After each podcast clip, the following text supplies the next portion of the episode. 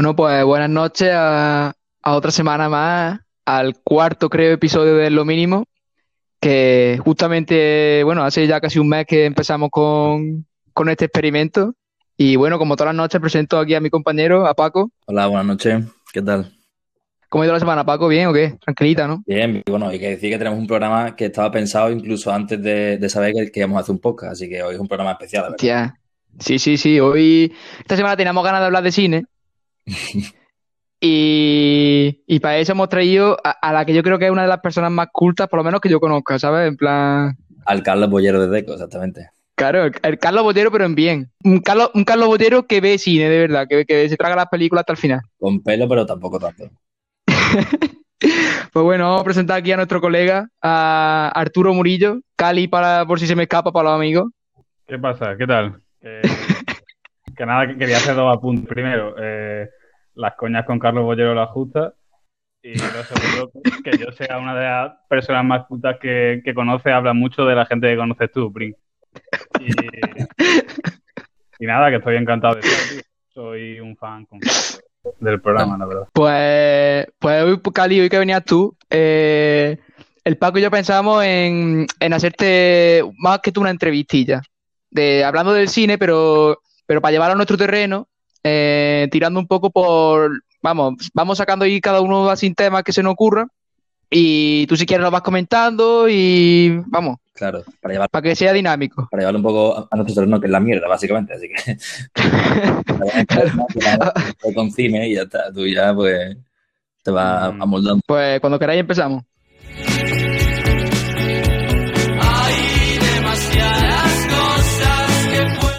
Bueno, vale, pues ya sabéis que el tema de hoy es el cine y como sabéis también que este podcast se mueve entre los más bajos estratos de- del humor, pues las preguntas no van a ser obviamente cuál es tu género favorito, si te gustó mucho la última de Nolan, etcétera. Así que si Yo- queréis, Yo quería saber, saber si hay algún target de público que no, que no se pueda ofender de cara a cuñas publicitarias futuras o no, me puedo meter en, en los charcos que quiera, ¿no? En todos, en todos, en todos. Yo creo que Yo, en los tres capítulos que lleva ha demostrado que no hay mucho respeto ahora. Yo solo te digo, Cali, que de la- en las estadísticas que po- nos deja ver la aplicación, vamos, Spotify y eso, ahora mismo no tenemos a ningún espectador no binario eh, que consuma el podcast. Mm, bueno, Así pues, que Suecia sí igual hay que tener más respeto, ¿no? sí, vamos, lo, lo poco, vamos. Bueno, y con Estados Unidos también, que hay alguien también por ahí, pero bueno. Pues bueno, Cali, para entrar así en, en materia, la, vamos, la primera pregunta que te íbamos a hacer así como para romper el hielo era que ¿cuándo era sido la última vez que había ido al cine tú? ¿Te estabas conteniendo en la pandemia o...? Eh, sí, ya, ya había llegado lo del coronavirus. Yo creo que es que igual el título os produce risa, pero fui a ver la de la, la de esa, un documental que, que si la poca gente que escuche el podcast no lo ha visto, lo, lo recomiendo encarecidamente, la verdad.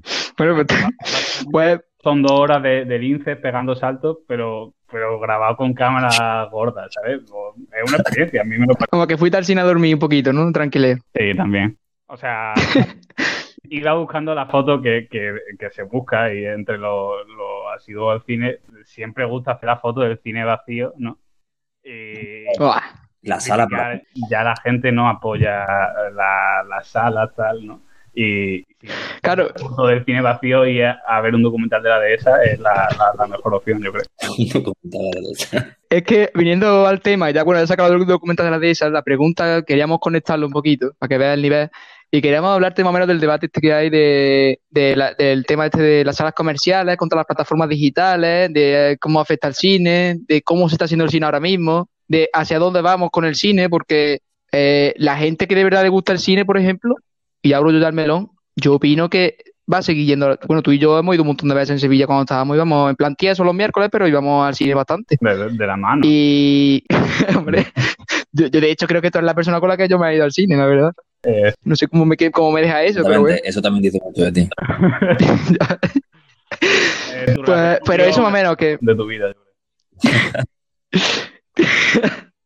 que más o menos que, ¿cómo crees tú que hacia dónde va más o menos? Yo, yo pienso, o sea, a, a mí soy el primero al que le gusta lo de ver la- las películas en el sofá con, con la manta, ¿no? Pero el principal problema de, llevarse el cine a las plataformas es que las plataformas mm, te obligan Y sí, yo creo que, que al 100% a pasar tus películas por el filtro de lo políticamente correcto, de convertir tus películas en un anuncio de Benetton en el que hay un niño de cada raza en cada grupo de amigos. Y yo creo que las grandes productoras eh, tampoco ofrecen una libertad enorme no condicionaban tanto a ese filtro a, las películas. A ver, ya, entrando en el tema, tampoco creo que las películas que llegasen antes al cine fueran totalmente independientes, ¿no? Porque al final siempre tiene que haber como un producto. Claro, claro, pero, pero ya yo creo que, es esa inercia llevada al extremo, ¿no? Hombre, claro, claro. Al final de todo, en, Netflix todas esas cosas lo consume mucha gente y como hay mucha gente que no le guste, pues te echa la cruz. O sea, yo entiendo que, que, cuando mm, va una película al cine, mm, ya en, lo, en las últimas décadas intentan correr el menor riesgo posible, pero es que en el caso de, Netflix mm, yo creo que intentan reducir ese, ese riesgo al, mínimo absoluto, ¿no? Antiguamente eh, tú veías una película de Scorsese, por ejemplo, y sabías lo que iba. O veías una película de, de yo qué sé, de, de Hitchcock y sabías lo que iba. Más o menos sabíamos menos las tendencias de... Y ahora no ves que que un poco que tira todo hacia lo comercial. Y de hecho te digo más, ¿Tú no crees que ciertos géneros, eh, por ejemplo, el inclusivismo que se ve en Netflix, que, es un hecho, vamos, que no es, en cierto modo, es una forma de, vender películas? Evidentemente, yo creo que, te obligan a, tener un sello, ¿no? Y no sé, pero no pienso que sea una cuestión de. Yo pienso que también es lo que la gente necesita, ¿no? Yo, por ejemplo, hay muchos ejemplos burdos, ¿no? Pero. Mm, yo, por ejemplo, las películas de, Factoría Marvel, que probablemente sean las películas más pensadas para el público del mundo, hay una escena muy significativa en la que unen artificialmente a todos los personajes femeninos. Y yo vi una reacción en la sala que yo no había vivido jamás en un cine. Y era una cosa tan artificiosa, tan... Mm, en la última. Que de repente, en claro, en la última. Eh, y en, y en una escena concreto confluyen todos los personajes femeninos. Ojo, que yo amo a esos personajes. Yo en una escena bien construida podría ser de los que aplauden, wow, eh, mujeres al poder. Me encantan esos personajes. Pero, tío, es de una forma tan burda, pero al final, si la gente se conforma y el público es feliz, el cine también es eso, ¿no? Sí, no, no, o sea, eh, eh, ese, que fue como demasiado artificial en el sentido de que había, o sea, no, sé si tú lo has visto, pero era como una mega pelea hipergorda para darle fin a una saga de 30 películas y de repente guardan como un minuto a, todas las, a todas las, eh, las mujeres, bueno, las mujeres superiores, etcétera, y se, se pegan como un minuto copando pantalla, pero claro, como mm, que era poco natural, la verdad. Eh, yo, yo, por ejemplo, eh, con el tema de, vamos, ya voy a meter en el charco, porque muchas veces evitamos las palabras, pero ahora mismo, por ejemplo, en los últimos cuatro o cinco años se vende bien el feminismo, y, y un hecho, vamos, que no es, y no digo que esté mal. Y, y, ahí, por ejemplo, cuando... Que el, el, Me Too, nace en Hollywood, es Hollywood el Me Too. Sí, sí. Claro, claro. Plan, pero yo, por ejemplo, cuando la polémica que hubo cuando quisieron hacer la protagonista de Star Wars, que no, vamos, no voy a contar la historia de Star Wars, pero que la quisieron meter, y, bueno, una reica, una, una chica, vamos, y, a mí me parece, a mí, a mí no me chirría, rollo, yo lo estaba viendo y eso no me chirría. Pero, por ejemplo, hay veces que meten eh, ciertos aspectos en las películas que se notan mucho en Netflix, porque es que se nota mucho en Netflix, que lo hacen porque venden en Star Wars con la puta china de los cojones, loco. De la, de, de la octava, creo que, loco. Hay cosas más horrorosas que se ha hecho en cine. Y la gente ofendiéndose. Eh, pero ¿por qué no va a haber chinos en el universo? Digo que no. Eh, evidentemente, si estamos en un universo de 200 millones de planetas, pues habrá chinos igual que hay Jar Jar ¿no? Pero lo que chirra es que en una nave espacial se, se vayan a juntar eh, negro, un chino y, un español, como un chiste. Exactamente, pero es que eso es lo peor, porque al final el chino se enamora del negro, o sea, como el, eh, como el epítote ya del inclusivismo, la china sería con el negro y salvan la galaxia y yo qué sé. la, triple voltereta, ¿no? De, el inclusivismo. En, Netflix, por ejemplo, coge la, típica serie, tío, que, que, hay un grupo de amigos o se forma un grupo no os dais cuenta que siempre hay una pareja homosexual, porque sí, y, y, y, cómo crean un enfoque, un enfoque especial a ellos porque son. Es que, ¿pero por qué, tío? No sé si veis el anime este de Shingeki, en plan. El de el ataque de los titanes. Pues, pues, tío, pero en plan, en el anime ese hay parejas homosexuales y lo tratan con una normalidad como si, pero como, vale, ya está, en plan, ni dan bola ni nada, pero no, en Netflix te metes y dan bola, hermano, es como eh, que... En Japón hay muchas cosas que se tratan con normalidad y que no se deberían, ¿eh? También es verdad, tío. pero yo pienso que, eso de mm, colocar a una pareja homosexual como coloca a un florero en una cena, ¿no? A mí me ofendería sí, sí, sí. Que no o que no representasen mi, orientación sexual con un, mínimo de respeto y, eso, un desarrollo. Pero que muchas veces lo, único que se busca es eh, esa, la, la, polémica, o sea, quejándonos de ese tipo de comportamiento, lo que hacemos es alimentarlo. A mí me hace mucha gracia, por ejemplo, hace poco ha salido lo de que no, sé qué adaptación era, creo que era británica. Eh, Ana Bolena, Ana Bolena, la negra. Había reputado historiadores tuiteros, tío, que te decían que si a ti te chirriaba que Ana Bolena fuese negra, es porque es racista. Digo, no, no, mira, perdone, racista será su no racializada madre, ¿sabes? A ver, ¿cómo no me va a chirriar que Ana Bolena sea negra, tío? Es que. No, no sé cómo vosotros el tema ese. También surgió, vamos, hace poco también, que, el nuevo 007 iba a ser también una mujer y encima negra. O sea, que, que ya. Pero bueno, yo con personajes de ficción, eh, yo qué sé, la sirenita negra, ¿no? Que también se, o sea, mira, si he suspendido mi credibilidad para creer que hay una mujer con cola de pez, pues también me puedo creer que haya una negra pelirroja. Eso no es un problema para mí. El problema es cuando, porque Ana Bolena es dentro de un, drama histórico al que tú, no sé, creo que intentan de alguna forma cambiarlo o algo. Su intención es histórica, quieren reflejarlo todo al milímetro, pero Ana Bolena es negra. Porque claro, eh, con lo de Ana Bolena se, se comparaba con la película de Ridley Scott que Moisés era Christian Bale. Sí, sí.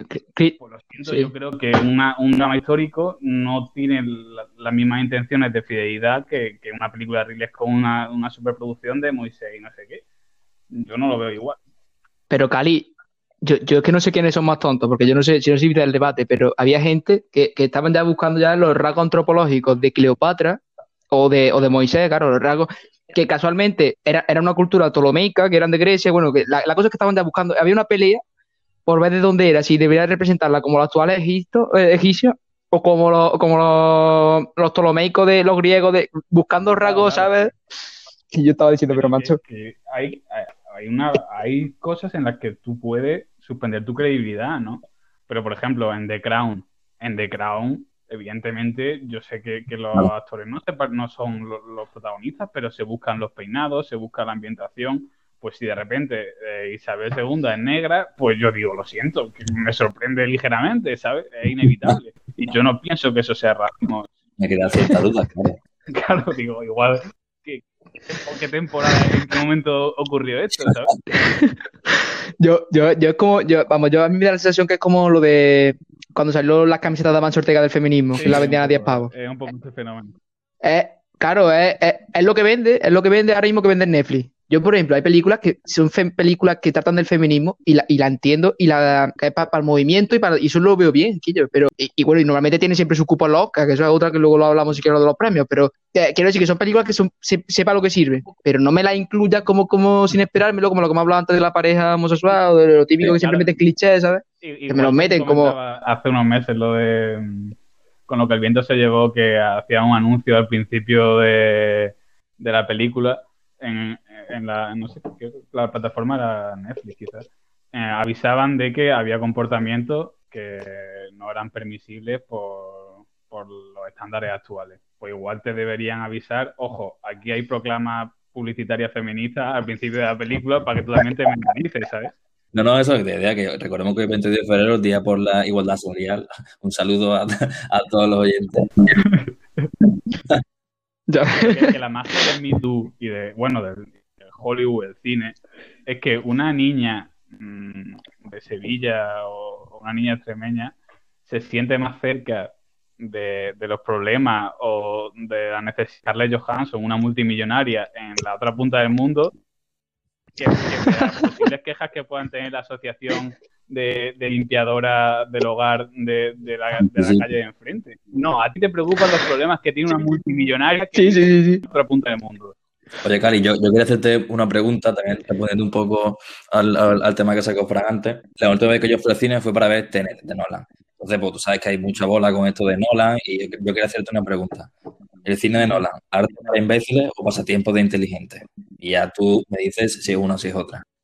Yo creo que es pasatiempo para inteligente, pero exclusivo para Nolan. Es el único inteligente para el que un pasatiempo sus películas. Lo demás es para investigar absolutamente. ¿Para qué nos vamos a engañar?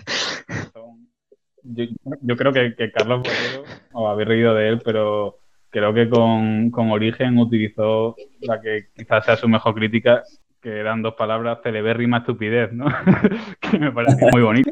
Y, yo, puedo disfrutarla, pero no sé, pienso, pienso que en, en, Tenet el tipo le ha salido mal y se, le ha ido por el lado de la celebérrima estupidez y no hay hay poco rescatable en Tenet, en mi opinión. Yo, yo, Cali, eh, bueno, yo que hay ciertos directores, vamos a ver, la gente que consume mucho cine o que ha visto mucho cine, que ahora luego vamos a tratar de, más o menos cuál sido el progreso del cine y dónde crees que va y eso, pero la gente que consume mucho cine, normalmente, y que sabe de cine, porque para mí saber de cine es que ha visto muchas películas. Yo lo entiendo así, vamos. No es más que todo porque cuando empiezas a ver películas te das cuenta de uno, de otro, y es verdad que es como cuando te lees un libro, te das cuenta de los matices y los demás. Yo creo que Christopher Nolan, bueno, hay ciertos directores, por ejemplo Tarantino, que son muy fáciles de consumir para el público, que no tienen tampoco que pensar, te pones una película de Tarantino y la entiendes al momento o algo así. Y yo creo que Nolan tiene un cierto sector de que puede ser tranquilamente los fumadores de porro y no lo estoy diciendo con coña, ¿eh? eh. Yo no sé si no sé si por suerte o por desgracia eh, hablo bueno, tengo bastante relación con gente que fuma porro y ah, de, los que no me incluyo yo, y vamos, que quede claro aquí. Y, yo, por ejemplo, sé que consumía mucho Nola y eh, aprecia mucho la peli de Nola. Y yo creo que está porque está a la altura. Mm, un buen amigo mío que yo nombre no voy a citar, bajo los efectos de los estupefacientes vio Interstellar, precisamente de Nolan, y se sorprendía de, lo bien que habían grabado los planetas, tío, de cómo se habían acercado tanto los planetas para, para, hacer esas tomas, ¿no? Y eso, eso, resume muy bien la relación entre la droga y Nolan, yo creo. es que, es que hasta cierto punto, tío, eh, eh, yo creo que el Nolan él mismo quiere complicar la película a tal punto de que tenga cierto ritmo de que nadie la pueda entender y de que tú mismo luego haya 20.000 teorías de friki que se la vayan inventando sobre los finales y los demás. Claro, pero luego al final de cuentas, eh, mm, las películas muchas veces no te dicen nada. hay películas, eh, yo por ejemplo, hay que reconocer que ahí Nolan tiene buenas películas y vamos a decir las típicas del Caballero Oscuro y demás que son buenas películas en sí. Pero hay películas. Tú puedes complicar algo como, como hizo en Tenet para que eso sea como un espectáculo visual, pero luego entenderlo no entendió nadie o, tú puedes complicar los tipos, por ejemplo, como lo que hizo en, en, Dunkerque, por ejemplo, una película que, se entiende y está bien, y, está bien hecho. Tiene, una forma de, de expresaciones diferente. Por ejemplo, tiene, creo que fue dar vueltas y liar cosas por decir, mira, e, esta es mi polla, y ya está, ¿sabes? Que yo creo que hay, un límite entre hacer películas. Yo ese Origen, por ejemplo, Origen la tenías que dar un par de vueltas. era una película exigente pero se podía disfrutar a varios niveles, ¿no? La podías disfrutar viéndola más que simplemente por, por lo visual y luego ya te podías casa la vuelta que quisiese, pero te ofrecía respuestas. El problema que yo pienso que, por ejemplo, con Tenet, el chiste lo ha pillado solo él. El problema es tan elitista que no hubiera entendido, tío. En su cabeza era espectacular. Yo, yo Cali, aprovechando ahora mismo que, has dicho lo de lo de las dos formas de ver el cine, yo, una pregunta que esta es la que yo te quería hacer de verdad, que esto, bueno, eh, ¿te acuerdas? Me acuerdo de una conversación que tuve contigo, y tú te acordarás, que yo muchas veces he dicho, digo, el cine actual comparado con el cine clásico, cine clásico yo lo valoro de los 80 para atrás, pongamos, o incluso de los 90 ya, porque hace ya 20 años casi, pero vamos, o 30 años, pero el cine clásico, en comparación con el cine actual, y tú, siempre me has dicho, eh, pues tío, yo, eh, el cine actual, por ejemplo, comparación con el cine anterior, es mucho mejor que la música actual comparada con la música antigua plan, que la música antigua era mucho mejor. Digo, ese, progreso. Yo lo que te iba a preguntar para que hablemos era eh, si tú crees que ahora mismo se está sacrificando más, por ejemplo, el instante, eh, películas que se puedan entender muy fácil, pero que tengan muy buena fotografía, o que sean sencillas, con que tampoco te coman mucho la cabeza. Quiero decir que en la trama no tenga un guion eh, enrevesado, porque por ejemplo el guion del padrino voy a decir películas que todo el mundo ha visto, para que más o menos, guion de Padrino, una película que mm, igual de primera, un guion largo, una película larga o demás. ¿Tú no crees que se está sacrificando eso a lo mejor por, por, por lo que es eh, la fotografía, eh, eh, los efectos especiales, la producción, etcétera? influyen muchas cosas. Yo que siguen saliendo películas todos los años. La diferencia es que a lo mejor tú te vas a, a yo qué sé, a los años 40 o años 50 y tienes 10 obras maestras, 15 obras maestras por año. Ahora pues igual eh, gotean una pero sigue habiendo peliculones. Lo de si se están apostando por hacer las películas más accesibles y sobre todo en duración, ¿no? La gente yo creo que ya no se come una, una película de tres horas a menos que sea mm, de Kazajistán, ¿sabes? Que el cine y esas cosas, si no nadie, a, un autor oriental no le permiten que haga una película de tres horas, está ya prohibido. Tu capítulo de 45 minutos y, y si no me veo tu película en cinco cachos, ¿sabes? Y eso tampoco creo que sea lo que, lo que desea el director. Y yo pienso que sí, evidentemente los hábitos cambian. La gente está dispuesta a ver un tipo de producto que. Ahora nos hemos enterado de que la semana pasada se ha creado un nuevo género, el, bueno, no sé cómo le llaman, Joker. No sé, como el Jokerizado o una cosa así, porque, bueno, ahora Cruella de Vil ah, también es Joker ahora, pero es mujer. Tiene como un pasado típico y te estás loco. Mm. Claro, y Jared Leto ahora va a salir vestido de Jesucristo en el Joker de, de, la Liga de la Justicia y, ya todo Joker. Claro, Joker, Joker, por ejemplo, una película que yo creo que sí es buena, porque no es una película mala, hay que decirlo, pero yo creo que tanto marketing, eh, tanto, mm, porque vamos, el, director de Joker, de Joker, recordemos que su, su hito en el cine era empezar con La Vega, vamos, que, que, que, hay que tener...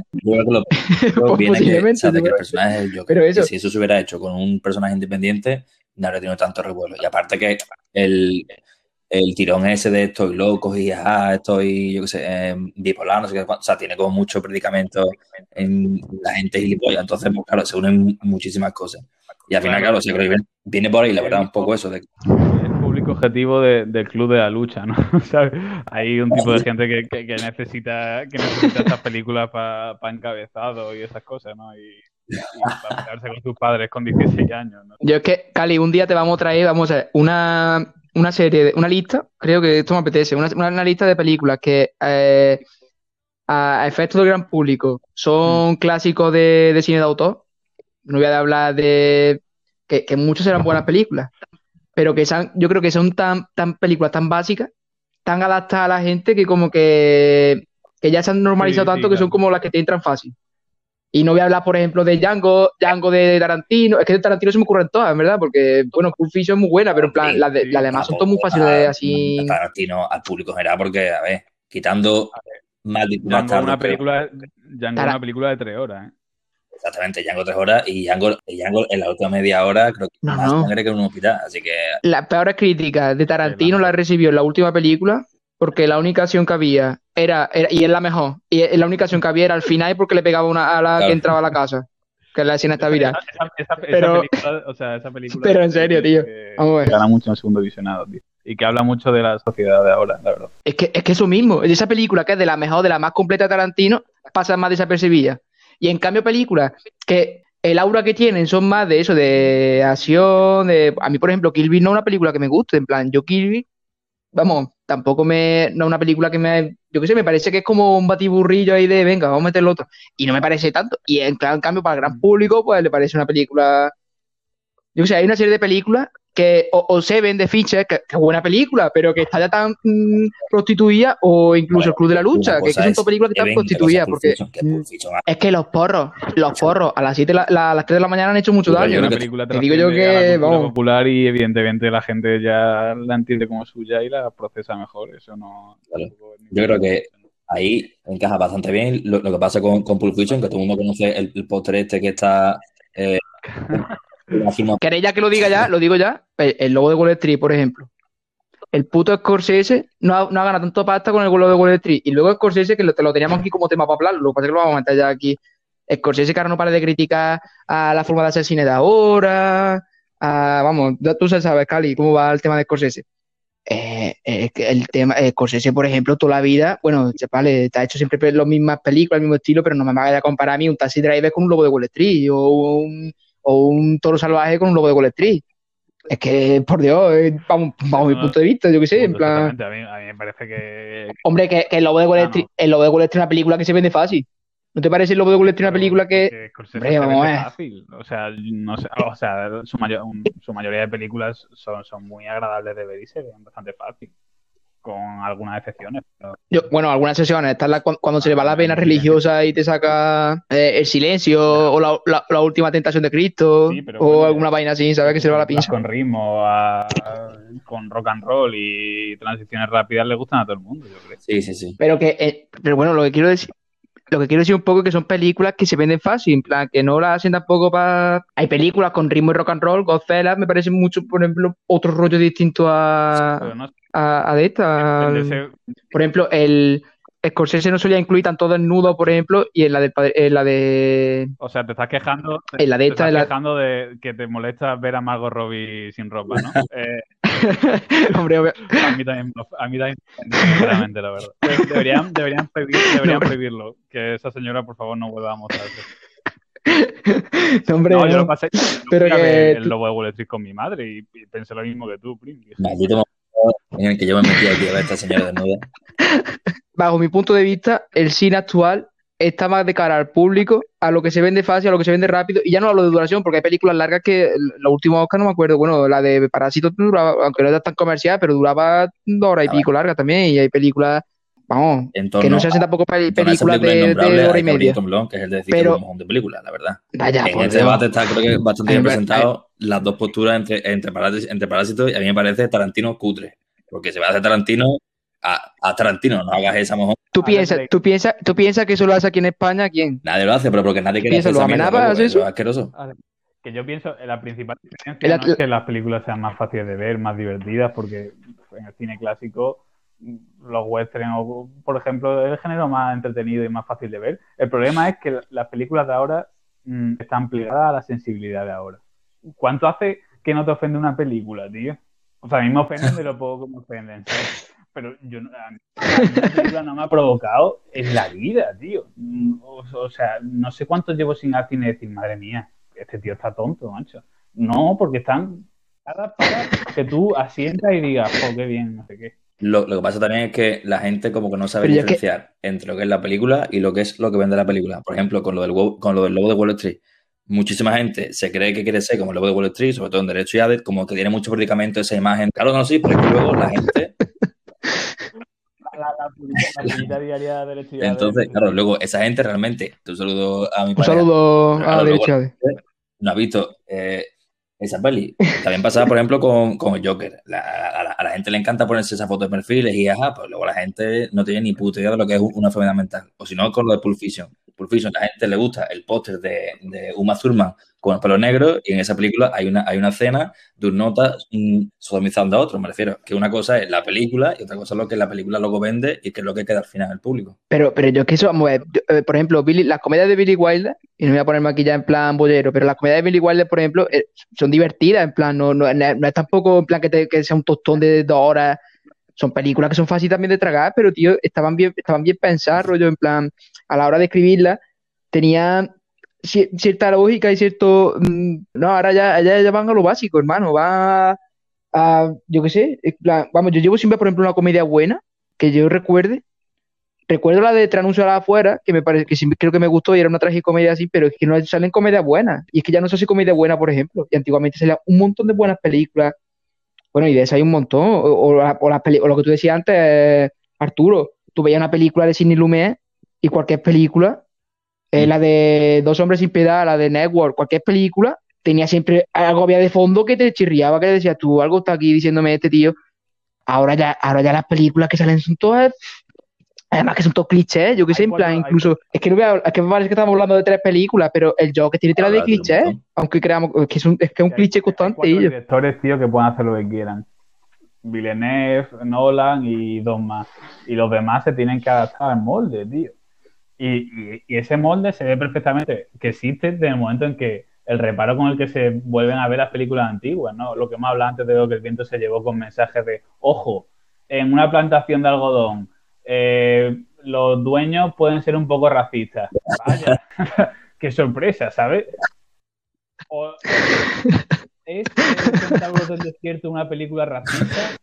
Eh, ¿Me estás diciendo que un tío que vive en la frontera donde los indios te, te- te cortan la cabellera le tiene un poco de tirria a los indios? Pues claro que sí, porque es que John Wayne no vive en Sevilla, tío. John Wayne vive donde los indios te Muy no matan, paga seguros sociales. No sé.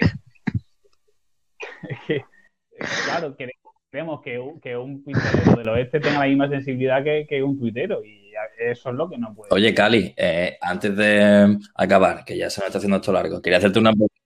porque yo creo que aquí los tres compartimos Sí, sí. afición en torno a un hombre que es bastante polémico en Hollywood y quería preguntarte, en el caso de Woody Allen, eh, ¿se separa autor de obra o va conjunto o qué pasa? Porque yo sé que tú lo amas mucho, yo creo yo también, no sé si Prin lo, lo ha visto mucho o no, pero quería preguntar por, por, por ese nombre. Yo sí, vamos.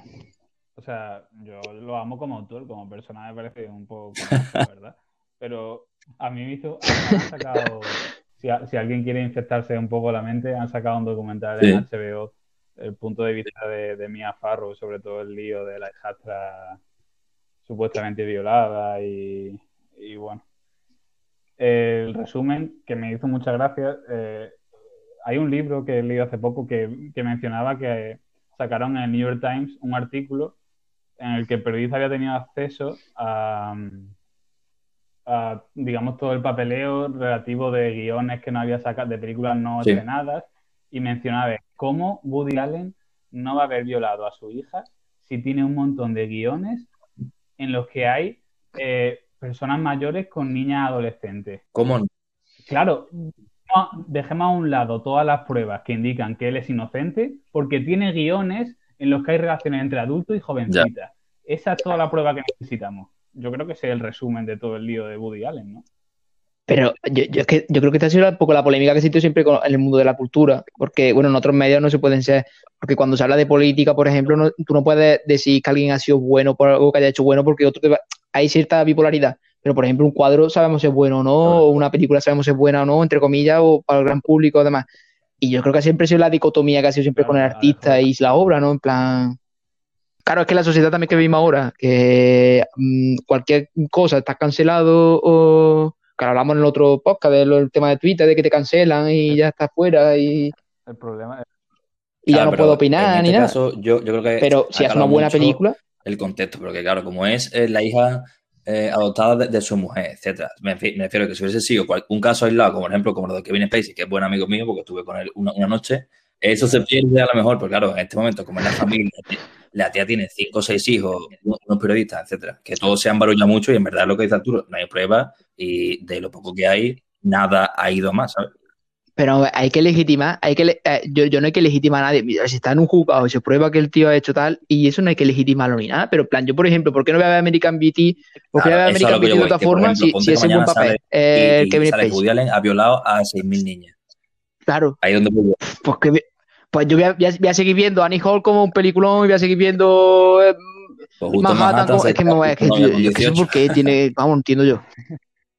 Lo, sangra- lo sangrante es que en este caso Bueno, pero... las investigaciones han establecido que es inocente, ¿no? Pero Exactamente. da igual, da- el problema es que da exactamente igual y, y se reabren casos que están cerrados hace 30 años y no sé, pero que es lo que comentáis, aunque fuese culpable, pues que le metan en la cárcel, ¿sabes? Y que se pudra lo poco que le quede de vida allí si lo fuese, pero ¿por qué no vamos a seguir en sus películas? Claro. Es que, es que yo creo que no... eh, eh, un- vamos, en plan... Por ejemplo, voy a poner un ejemplo, todo lo contrario. ¿Por qué coño los cuadros de Hitler no, no están? que siempre se usa, siempre se usa como los, los artistas que lo hacen bien, pero Este ¿por qué coño los cuadros de Hitler no están puestos en, el Louvre? El Hitler pintó. No, pero quiero decir, en plan, el- si el tío era, el tío era malo, pues ya toma por culo, tío. Nadie. Quiero decir malo en el sentido de histórico, en plan, que. Bueno, el otro también, pero obviamente. Disfrutarlo y homenajearlo, porque nuestro querido gobierno socialista, un saludo a, a él, eh, hace, un mes, hace un eh, hizo un homenaje en el Instituto Cervantes a Viedma que, ha, que admitido en carta que él abuso de niños pequeños y en la carta no hacía más que celebrarlo. Y, ahí no importa, porque como nadie sabe quién es, da igual. Pero ojo, a un Oviedo hay que tirarle piedras si va allí, ¿eh? Bueno, y Arturo, para terminar, yo también quería preguntarte que yo creo que ahora la gente casi que consume más series que películas. Y quería preguntarte un poco de. De ¿Tú no crees que las series son los nuevos libros para a la hora de eh, dedicar el tiempo, el poco tiempo libre que tiene la gente? Vamos, yo creo que igual de bueno, ¿no? O sea, no hay más que, que ver una serie, si, si son de la misma calidad, ¿no? Mm, no sé, es que tanto, yo creo que tanto la literatura como el cine está todo sobrevalorado, ¿sabes? Mm, Yo no creo que leer te haga mejor, por ejemplo, ¿no? Yo pienso que depende de cómo aproveches lo que leas, ¿no? Yo pienso, y sí lo noto bastante, que cuando tú, yo, yo ahora por ejemplo, no, no, yo antes solía leer antes de, vamos, lo típico de antes de acostarme leía algo. Mm. Y ahora no tengo tiempo para leer porque me acuesto, no tengo ganas de leer, vamos, lo digo y ya está. Que te tira ocho horas leyendo. Claro, si me tiro todo el día leyendo no tengo ganas de leer luego. Pues, pero yo me he notado que a la hora de escribir, cuando lees y sueles leer, las palabras te vienen a la cabeza, en plan, no es... Para redactar, mejor. Y eso sí he notado... O sea, leer libros no, no es una cualidad en sí, ¿no? Porque podría... Para redactar mejor también puedes leer... Mm, los cereales, ¿no? Por detrás. No, no, sí, sí lo, sí lo creo de verdad, pero en plan que, a ver, yo por ejemplo con el tema de las series también, ah, yo igual que hemos estado hablando antes de películas, eh, ahora lo que pasa es que se sacan muchas series, pero hay que ver también la calidad de las series. Hay series que son muy buenas y hay series que te las venden como cada. Yo creo que eso va también un poco como la mayoría de Netflix, HBO. Claro, pero quiero decir que la serie no, no nos dais cuenta de cuando se llena eh, Twitter de, de, esa serie, todo el mundo está viendo esa serie y son dos semanas que está viendo esa serie, pasa una semana de por medio de que de zona intermedia y luego empieza otra serie y va así como que nos quieren como, imponer ah, un poco. La última así que, que, pegó como un pelotazo gordo gordo. Claro. La de Gambito de Dama que es, incluso salieron las ventas de ajedrez y, las niñas que se apuntaron de repente a, jugar ajedrez de locos. Claro, claro, claro. No sé, pero eso, que lo que me refiero, mm, seguramente ver, ver Gambito de Dama sea más edificante que leerte el último libro de Sandra Barneda o, o, cualquier obra de semejante, ¿sabes? O, no te digo, o no te digo más, seguramente sea más útil eh, leer Gambito de Dama que leerte Crimen y Castigo llorando porque no lo aguanta. Que, eso no es edificante, ¿sabes? El libro ha vendido ahora mismo en España, el último de Reverte. yo, creo que ya con eso. gracias a él encontré a mi perro Multi y le voy a estar agradecido por eso. Dali, eh, antes de irnos, eh, una pues película o un director que tú consideres que todo el mundo debería experimentármelo una vez. Mm. Eso es, recomiéndanos algo para el fin de semana. Eh, Estamos a jueves. El hombre que mató a Liberty Balance, yo pienso que, como película para, no sé, primer contacto con el cine clásico, si lo quieres llamar, eh, es una buena forma de, empezar y de tirarse a, la piscina.